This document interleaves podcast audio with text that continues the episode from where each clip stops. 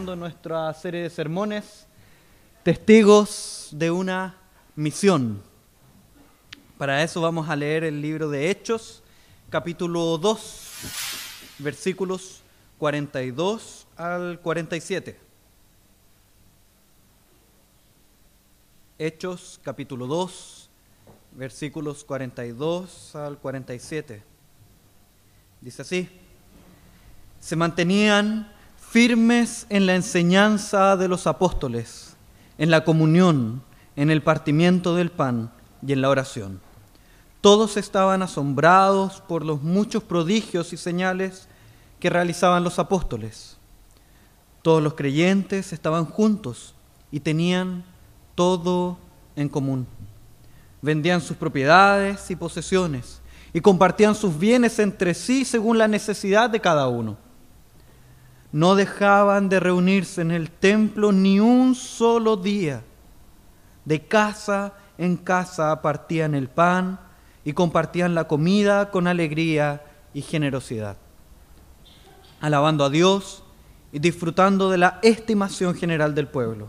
Y cada día el Señor añadía al grupo los que iban siendo salvos. Entonces, las últimas semanas hemos logrado estudiar un poco sobre las palabras del apóstol Pedro, luego de la venida del Espíritu Santo, como el apóstol Pedro, lleno del Espíritu Santo, entrega a todos los que le rodean el Evangelio de Cristo Jesús, el testimonio de Cristo. Entonces, las últimas semanas hemos logrado ver con el pastor Diego predicando desde este púlpito, con el presbítero Juan, un poco como la palabra es fundamental, la palabra de Dios es fundamental en la predicación del Evangelio. Vimos cómo esta predicación necesita ser bíblica, cristocéntrica, dirigida al corazón del ser humano. Y hoy podremos ver los frutos de esta predicación bíblica y cristocéntrica. ¿Cuáles son los frutos que genera este tipo de predicación? Y vamos a ver que generan perseverancia, unidad y adoración. En la medida que nosotros predicamos el Evangelio, vamos a generar en aquellos que son escogidos desde antes de la fundación del mundo perseverancia, unidad y adoración. Así como también el reescuchar las buenas nuevas generará en, en nosotros los mismos frutos, perseverancia, unidad y adoración. Entonces, veamos los versículos 42 al 43, 42 y 43. Entonces dicen, se mantenían firmes en la enseñanza de los apóstoles, en la comunión, en el partimiento del pan y en la oración. Todos estaban asombrados por los muchos prodigios y señales que realizaban los apóstoles. Antes de ir al texto en sí, debemos recordar un poco que Lucas, con este libro de los Hechos, presenta la obra de Cristo que continúa en su cuerpo llamado iglesia. Entonces, no estamos viendo, no somos testigos del nacimiento de la iglesia, que solo a partir de este momento comienza la iglesia. La iglesia es el proyecto principal de Dios desde antes de la fundación del mundo.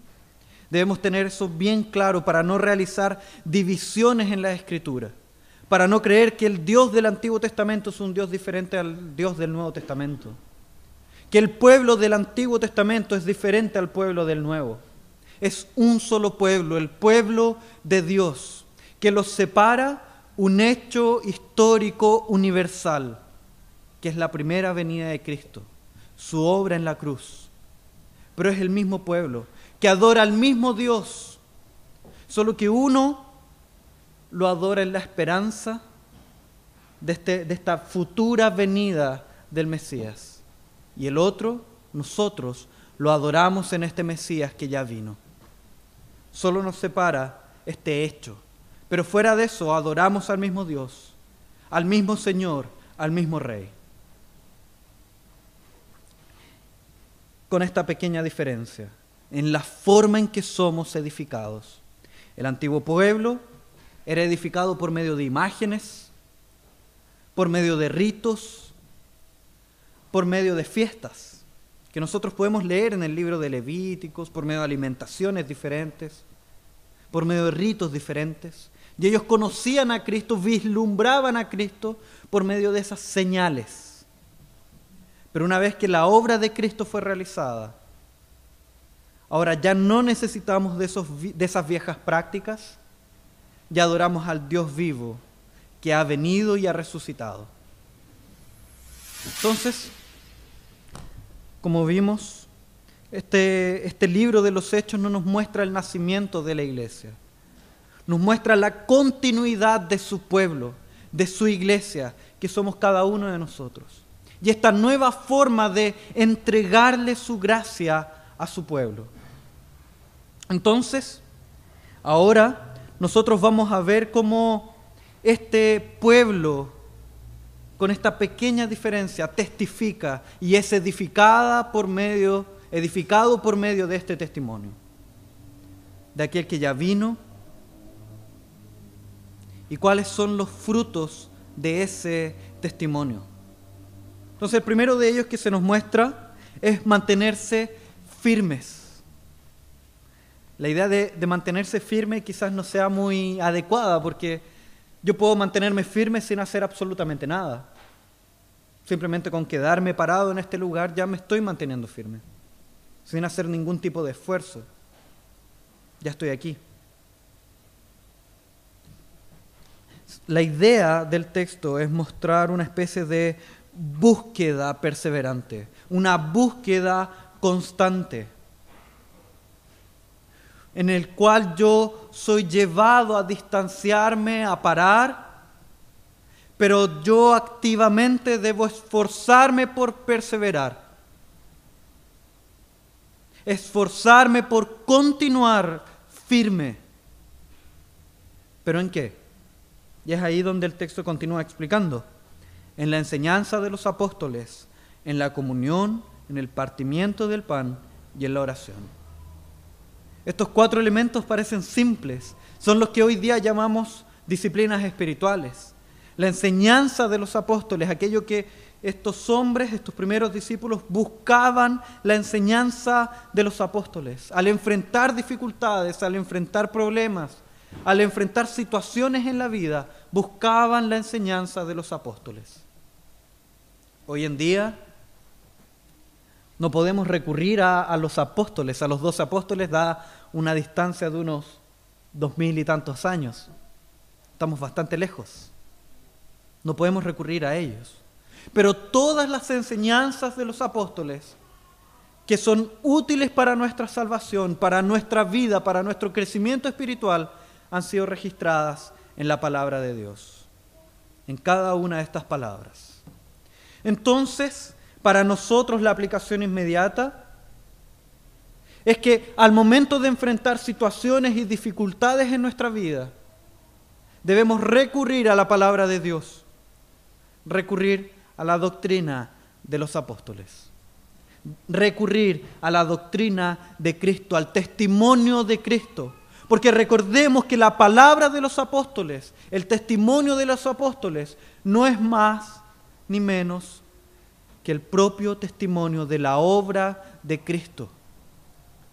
Los apóstoles exponen aquello que Cristo hizo y realiza y realizará en cada uno de nosotros.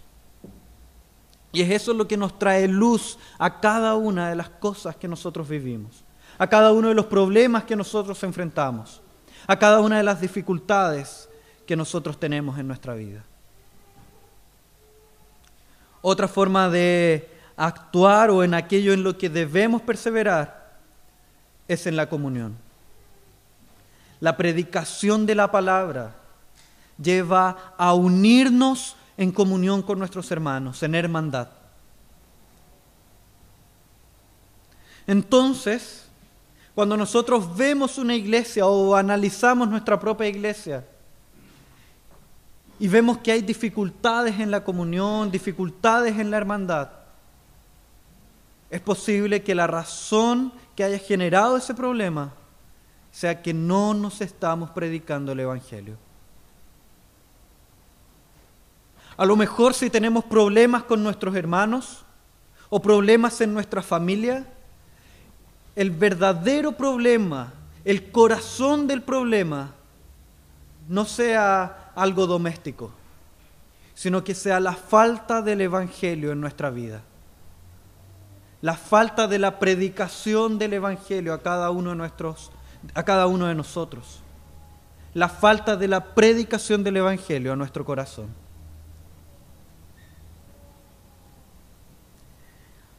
Pero ¿cómo solucionar esto? ¿Cómo solucionar este problema que es tan fundamental, tan radical, que está tan adentro de nosotros? ¿Cómo es este problema del corazón? Continuando con el texto, el partimiento del pan, la participación de los sacramentos, la Santa Cena en este caso. En ese momento del místico de la Santa Cena, tú eres edificado espiritualmente por la obra de Cristo. No es solo un recordatorio de aquello que Cristo hizo, sino que en ese recordatorio tú estás teniendo una comunión íntima y perfecta con aquel que murió en la cruz, con aquel que su cuerpo fue esmagado, con aquel que su sangre fue derramada. Y es así como tu corazón es inmediatamente edificado. No es un simple memorial. No es un simple recordatorio de la obra de Cristo. Es una comunión íntima y espiritual con el propio Cristo. Pero lamentablemente, como iglesia de nuestro tiempo, hemos despreciado esta práctica. La hemos transformado en un evento, la hemos transformado en una práctica corriquera del día a día. No nos hemos preocupado de prepararnos de antemano para participar de la cena del Señor. Creo yo que uno de los grandes ataques de parte de los enemigos de la fe es desvirtuar cada una de las prácticas cristianas y tornándolas banales y sin sentido.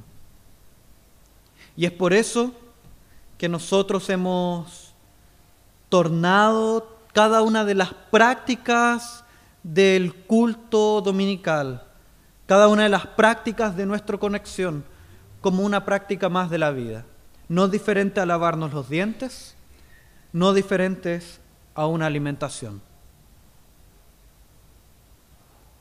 El momento de ofrendar lo hemos transformado en simplemente colocar monedas en una caja. Y hemos dejado de edificar nuestro corazón por medio de este precioso elemento que Cristo nos ha regalado en este culto que es rendido a Dios. En este momento tan simple que parece como lo es el ofrendar, nosotros le decimos y le enseñamos a nuestro corazón que dependemos íntimamente y completamente de la cruz de Cristo. Dependemos en todas las áreas de nuestra vida de Dios y hemos dejado de recibir esa edificación tan rica porque hemos banalizado esta práctica. Lo mismo ocurre con la Santa Cena, con la cena del Señor, con la mesa del Señor, donde simplemente lo hemos visto como un ritual que debemos realizar una vez al mes, en el que viene el pastor Diego, nos entrega una copa de vino y un pedazo de pampita y con eso se soluciona todo, listo, check, hemos pasado con el rito. Pero hemos dejado de prepararnos para este momento. Hemos dejado de preparar nuestro corazón para mostrarle la gracia que hay en este momento, en el cual recuerdo y me lleno espiritualmente de este cuerpo que ha sido esmagado y esta sangre que ha sido derramada, que es la obra de Cristo. Y el último elemento de estos cuatro mencionados en el primer versículo es la oración. Es la oración constante. Es la oración que nunca cesa, que nunca acaba. La oración que nosotros veíamos en los textos de la liturgia con el presbítero Daniel. Es esa oración eficaz, esa oración que puede mucho que nos decía Santiago. Nosotros también hemos banalizado, hemos cosificado la oración. La hemos visto como algo inservible en nuestra vida, como algo innecesario. O a lo más, como un ritual antes de dormir. Hemos dejado de observar el poder de la oración. Y lo hemos también transformado en un rito innecesario en algo que no tiene poder ni fuerza.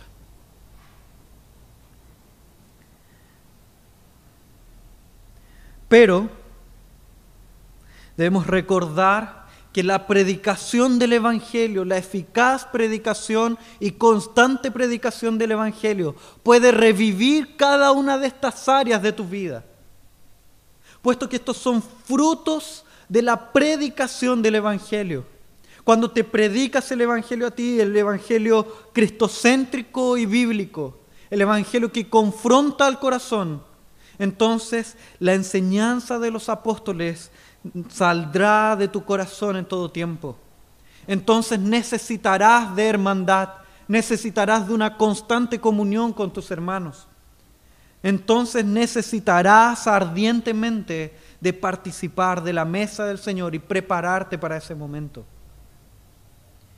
y necesitarás desesperadamente de la oración, por medio de la predicación del Evangelio, tanto a otros que no conocen al Señor como a ti mismo.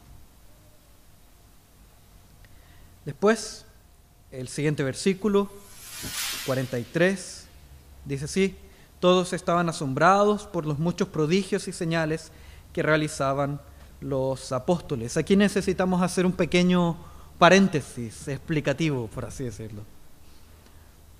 Dado el contexto que nosotros vivimos, dada la gran cantidad de iglesias que tenemos a nuestro alrededor que han centrado su atención en milagros y señales.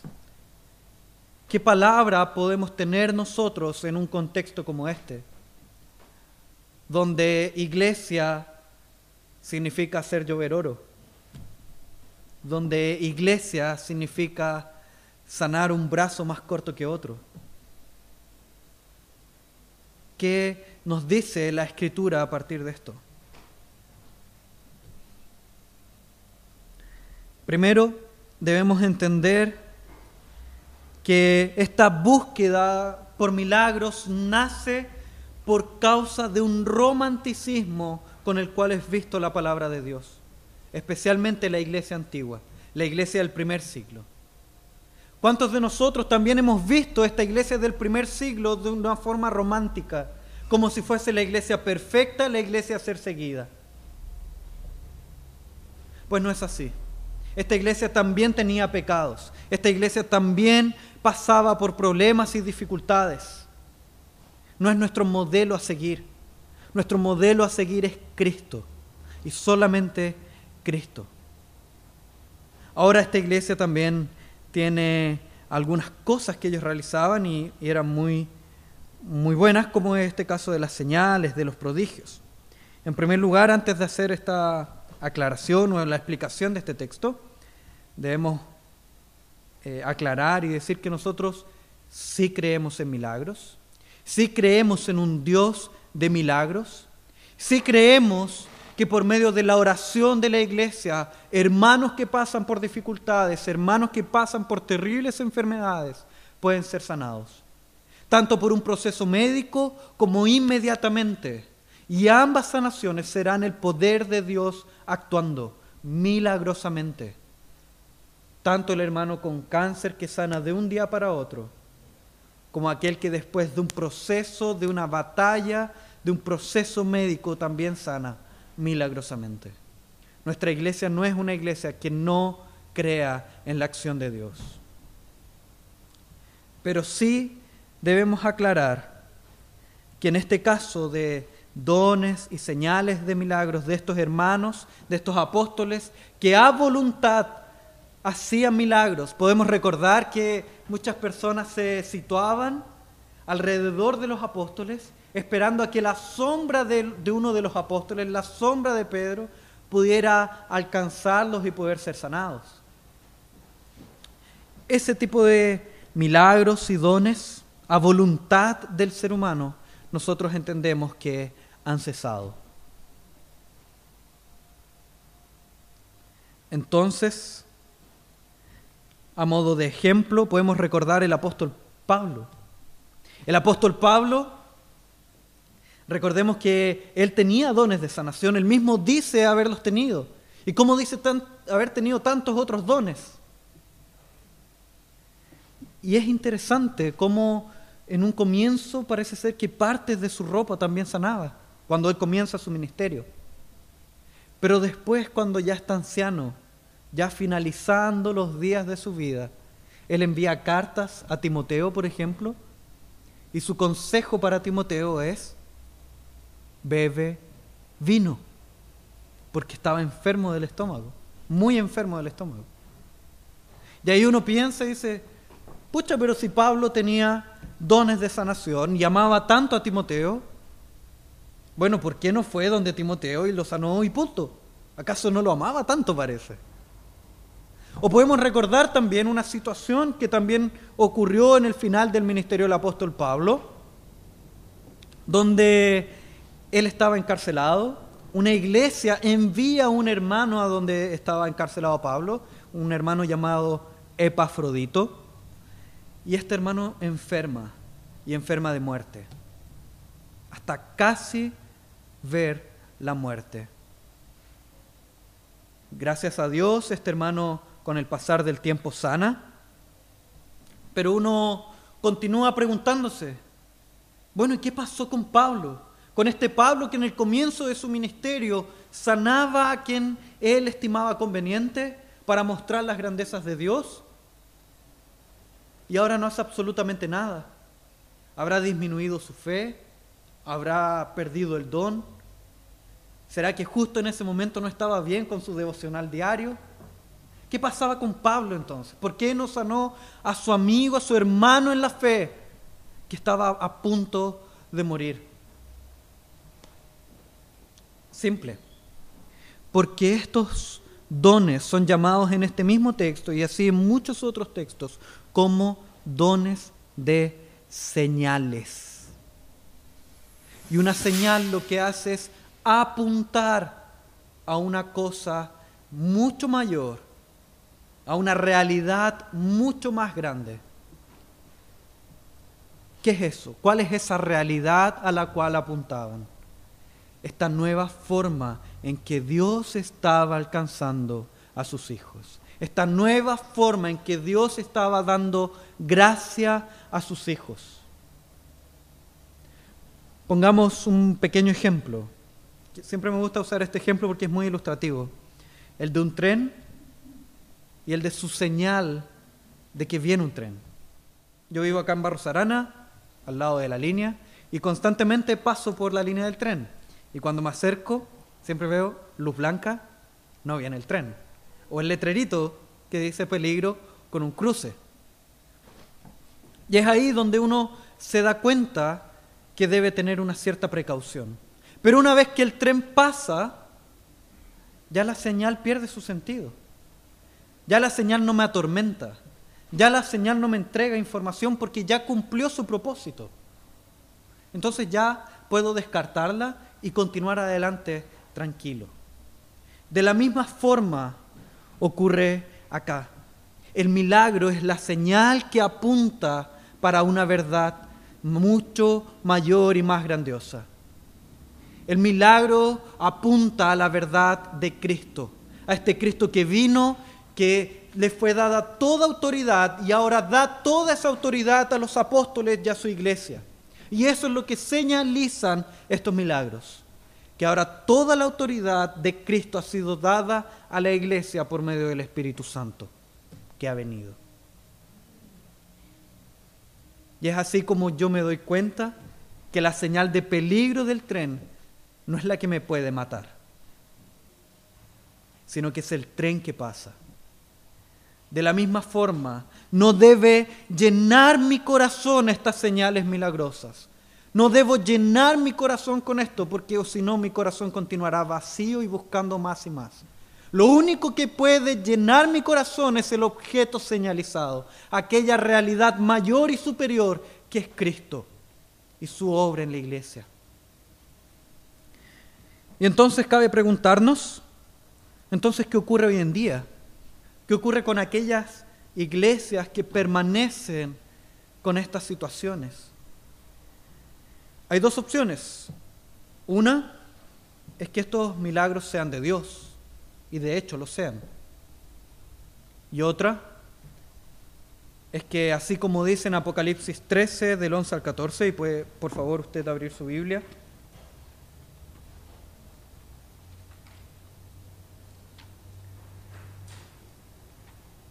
Por mientras que buscamos en Apocalipsis, existe una posibilidad de apagar solo esa luz, que me siento en una discoteca en este momento. Apocalipsis 13, del 11 al 14. Muchas gracias, querido diácono. Apocalipsis 13, del 11 al 14, dice así, después vi que de la tierra subía otra bestia, tenía dos cuernos como de cordero, pero hablaba como dragón. Ejercía toda autoridad de la primera bestia en presencia de ella, y hacía que la tierra y sus habitantes adoraran a la primera bestia, cuya herida mortal había sido sanada. También hacía grandes señales milagrosas, incluso la de hacer caer fuego del cielo a la tierra a la vista de todos. Con estas señales que se le permitió hacer en presencia de la primera bestia, engañó a los habitantes de la tierra. Les ordenó que hicieran una imagen en honor a la bestia, que después de ser herida a espada, revivió.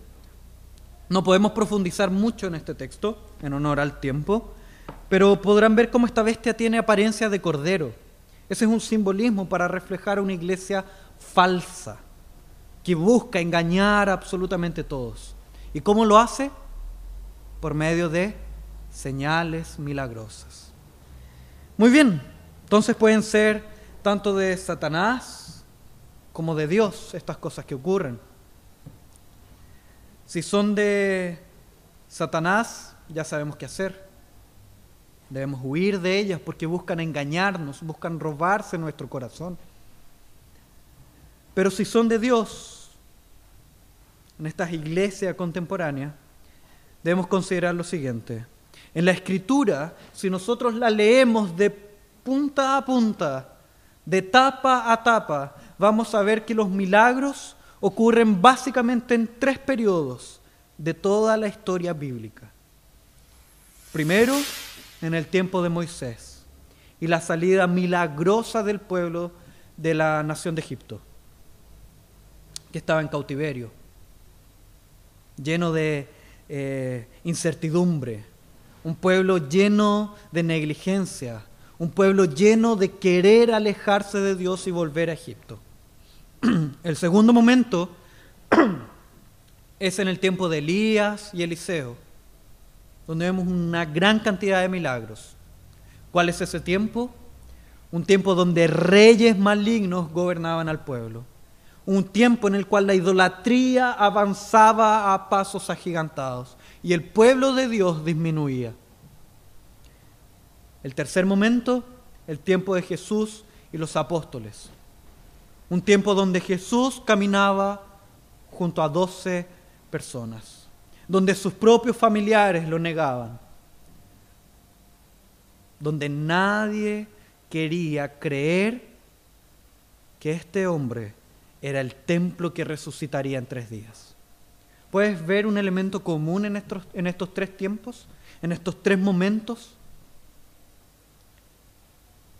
Incredulidad. Son momentos de profunda y gran incredulidad. Entonces, si en, una iglesia hay grandes, hay una gran cantidad de milagros constantes y sonantes, no es una característica de una iglesia saludable, es una característica de una iglesia incrédula. Continuando, continuando con nuestra idea, en primer lugar nosotros vemos cómo la palabra de Dios nos lleva a perseverar, a perseverar, tanto en la enseñanza de los apóstoles, en la doctrina de las escrituras, en la comunión, en el partimiento del pan, en la participación de la cena del Señor y en la oración. Pero también la, predicación sana de la palabra de Dios, tanto a aquellos que no conocen a Cristo como a nosotros mismos y a nuestro corazón, nos lleva a la unidad. Versículo 44, 45 nos dicen, todos los creyentes estaban juntos y tenían todo en común. Vendían sus propiedades y posesiones y compartían sus bienes entre sí según la necesidad de cada uno. Tristemente, eh, este es uno de los textos más torcidos y maliciosamente interpretados por una gran cantidad de las iglesias de nuestro tiempo. Tristemente este ha sido un texto utilizado para hacer el mal, para robar y destruir a hombres incautos y a aquellos que buscan ser recompensados por su sacrificio. Estas iglesias que crecen a vestajo predicando un evangelio falso, en el cual los oyentes pueden ser tanto incautos, aquellos que llenan esta iglesia pueden ser tanto incautos, como también hombres pecadores que buscan llenarse de sí mismos y aumentar sus riquezas por medio de promesas falsas. Pero antes de, de hacer cualquier aclaración de este texto, primero debemos establecer que los primeros creyentes de este primer siglo de aquel tiempo de la predicación del Evangelio, comprendieron a la perfección la tarea dejada por Cristo, esta tarea de autonegación, esta tarea de caminar una milla más, de autosacrificio en pro de mi hermano, en pro de mi prójimo. Entendieron este amor a Dios que se refleja en un amor al prójimo, el cual yo estoy dispuesto a dar mi vida por cada uno de mis hermanos. Estas prácticas nacen de un corazón que anhela fervientemente el retorno de Cristo y comprende perfectamente que en este mundo no está ni su deleite ni su morada. Un corazón que logra vivir de esta forma es un corazón que comprende que su deleite no está en este mundo, sino que está en el nuevo cielo y nueva tierra en Cristo Jesús. Entonces, antes de aclarar cualquier cosa, debemos aplicar el texto a nuestra vida y evaluar a la luz de aquello que agrada a Dios. Evaluar nuestra vida a la luz de aquello que agrada a Dios. ¿Y qué es eso que agrada a Dios? Un corazón que encuentra su deleite y su habitación, su morada, no en este mundo, sino que en el venidero. Ahora sí, podemos realizar la aclaración. ¿Cómo entender bien este texto? A primera lectura, así que ponemos los ojos en el texto Pareciera ser que él buscaba mostrarnos cómo los hermanos apenas se convertían, vendían todas sus posesiones, las entregaban a un fondo común y así vivía toda la iglesia por medio de este fondo común. Y quizás esa sea la idea en el imaginario colectivo, quizás sea esa la idea que tú tenías hasta hace poco, quizás también esa sea la idea que yo tenía hasta hace poco tiempo. Pero no es esa la idea que quiere expresar la frase vendían sus posesiones. Parece indicar una acción constante. Y esto se condice con las demás palabras del texto que dicen según la necesidad de cada uno. Entonces parece ser que el texto se refiere a cómo los hermanos, al tener su esperanza lejos de los bienes, lejos de las posesiones, cuando veían necesidades en la hermandad, estaban dispuestos a desprenderse de todo aquello que fuera necesario para poder ayudar a nuestra hermandad.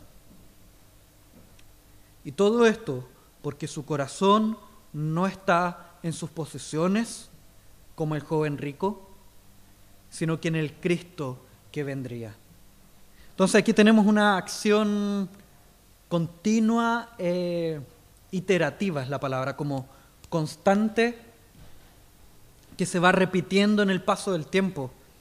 Por ejemplo, ¿a qué me refiero con iterativa? Eh, si yo digo los hermanos iban a la iglesia de Temuco, ¿qué estoy diciendo? ¿Que los hermanos estaban en el templo 24/7? ¿Constantemente y en todo tiempo? No, me estoy refiriendo que domingo a domingo estos hermanos venían a la iglesia de Temuco. A eso me refiero con una iglesia, con una, ah, una acción continua pero iterativa, que es constante, se va repitiendo constantemente.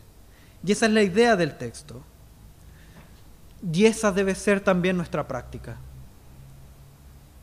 Donde debo tener mi corazón tan arraigado a la verdad de que esta tierra no posee mi esperanza, de que no puedo depositar mi corazón en este mundo, no puedo depositar mi corazón en las cosas que me rodean, en las cosas que obtengo, en las cosas que compro, sino que debo depositarlo en aquel que vendrá, en aquel que fulminará y reconstruirá absolutamente todo, y que mi habitación y mi morada se encuentra en el Cristo Redentor y no en este mundo caído y putrefacto. La unidad de la iglesia nace de un corazón que tiene sus ojos puestos en Cristo. La unidad de la iglesia nace de un corazón que predica el Evangelio de Cristo. ¿Quieres ver una iglesia llena de problemas? llena de peleas internas, de luchas internas. Elimina toda actividad de predicación del Evangelio. Elimina toda actividad de evangelismo. Y verás cómo la iglesia se transforma en una bolsa llena de gatos y perros. Porque es una iglesia que pierde su propósito. Es una iglesia que pierde su norte es una iglesia que deja de tener a Cristo en su centro.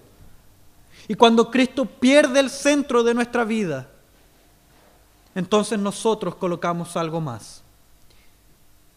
Y déjame profetizar en, ese, en este momento y decir que ese algo más vas a ser tú mismo. Por lo tanto, toda acción de tus hermanos va a ser un ataque a este Dios que has levantado. Por eso la predicación del Evangelio, la iglesia en sí misma es cristocéntrica, llena de Cristo y su palabra. Y es así como la iglesia, por medio de la predicación cristocéntrica, no solo persevera, no solo se unifica, sino que también adora, adora en espíritu y en verdad adora verdaderamente. Y es como dice el versículo 26, 46 perdón, y 47. No dejaban de reunirse en el templo ni un solo día. De casa en casa partían el pan y compartían la comida con alegría y generosidad, alabando a Dios y disfrutando de la estimación general del pueblo. Y cada día el Señor añadía al grupo los que iban siendo salvos. Lucas continúa describiendo esta iglesia del primer siglo. Una iglesia que aún cargaba con aspectos judíos, aún se reunían en el templo. Ellos entendían que eran judíos, pero que lo único que los diferenciaba de los judíos era simplemente que ellos entendían que el Mesías ya había venido. Así se entendía la iglesia del primer siglo a sí misma. Y es por eso que iban al templo y se reunían en el patio del templo día a día a orar y ser edificados. Y es ahí como nosotros vemos una especie de adoración formal, que es lo que nosotros llamamos conexión, donde nosotros nos reunimos domingo a domingo a recordar y llenarnos espiritualmente de la obra de Cristo, para poder vivir una nueva semana gracias a esa obra de Cristo.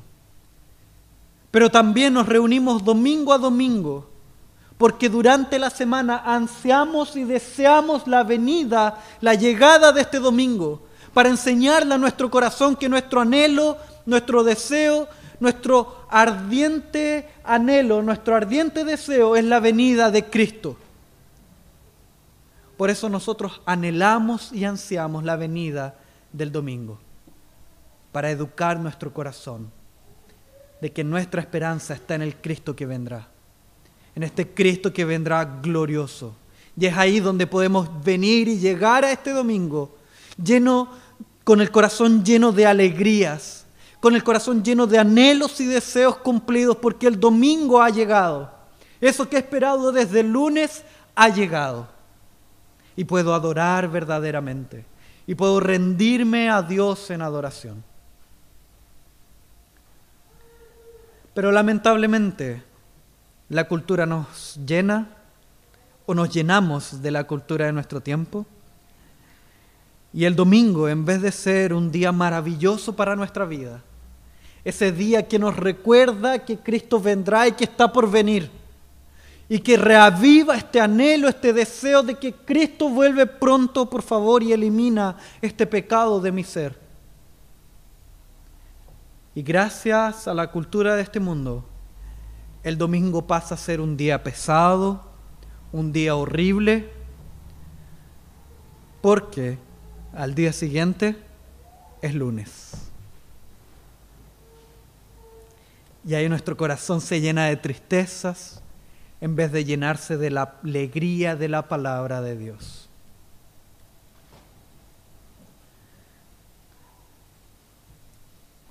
Y después, en el mismo texto, después de presentar esta adoración en el templo, Lucas nos presenta una adoración informal en las casas, constante, lo que nosotros llamamos crece, nuestros grupos pequeños, en los cuales podemos compartir con nuestra hermandad. Podemos crecer, continuar creciendo en esta esperanza viva que es la venida de Cristo. Ser una pequeña isla del paraíso en medio de estos tormentos de la semana. Y es aquí donde vemos cómo esta adoración informal se da de casa en casa y en estas reuniones no se participa del sacramento cuando se refiere al partimiento del pan, sino que simplemente a compartir alimentos para la gloria de Dios. Estos alimentos que buscan hacer palpable el amor fraternal entre los hermanos que disfrutan de los alimentos provistos por un mismo Padre, por un Padre celestial. Entonces, en medio de toda esta obra de amor fraternal, que busca adorar a Dios por sobre todas las cosas, Cristo continúa su obra de llamar a sus escogidos, de traer a su rebaño para sí. El Evangelio descansa en la obra de Cristo. Y esta es nuestra mayor esperanza, porque el Evangelio no descansa en tus manos, no descansa en nuestras manos, no descansa en tus capacidades, no descansa en tus defectos ni en tus obras solamente en la obra preciosa y perfecta de Cristo en la cruz. Y por esa razón, la única predicación que alcanzará el corazón de los hombres es aquella que busca la adoración del Rey de Reyes y del Señor de Señores. Nosotros buscamos adoradores. La predicación de la palabra, para concluir, genera frutos en cada uno de nosotros y en los que tienen oídos para oír, que aún están en el mundo. Aquellos adoradores que aún no saben que han sido llamados para adorar. Gracias a la palabra podemos perseverar en cada una de las disciplinas espirituales. Gracias a la palabra, nuestro corazón puede mirar a lo alto y vivir una hermandad verdadera, fundada, fundamentada en Cristo.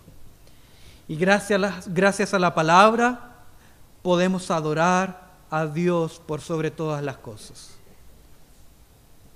Entonces, para concluir, quiero simplemente dejar una pregunta.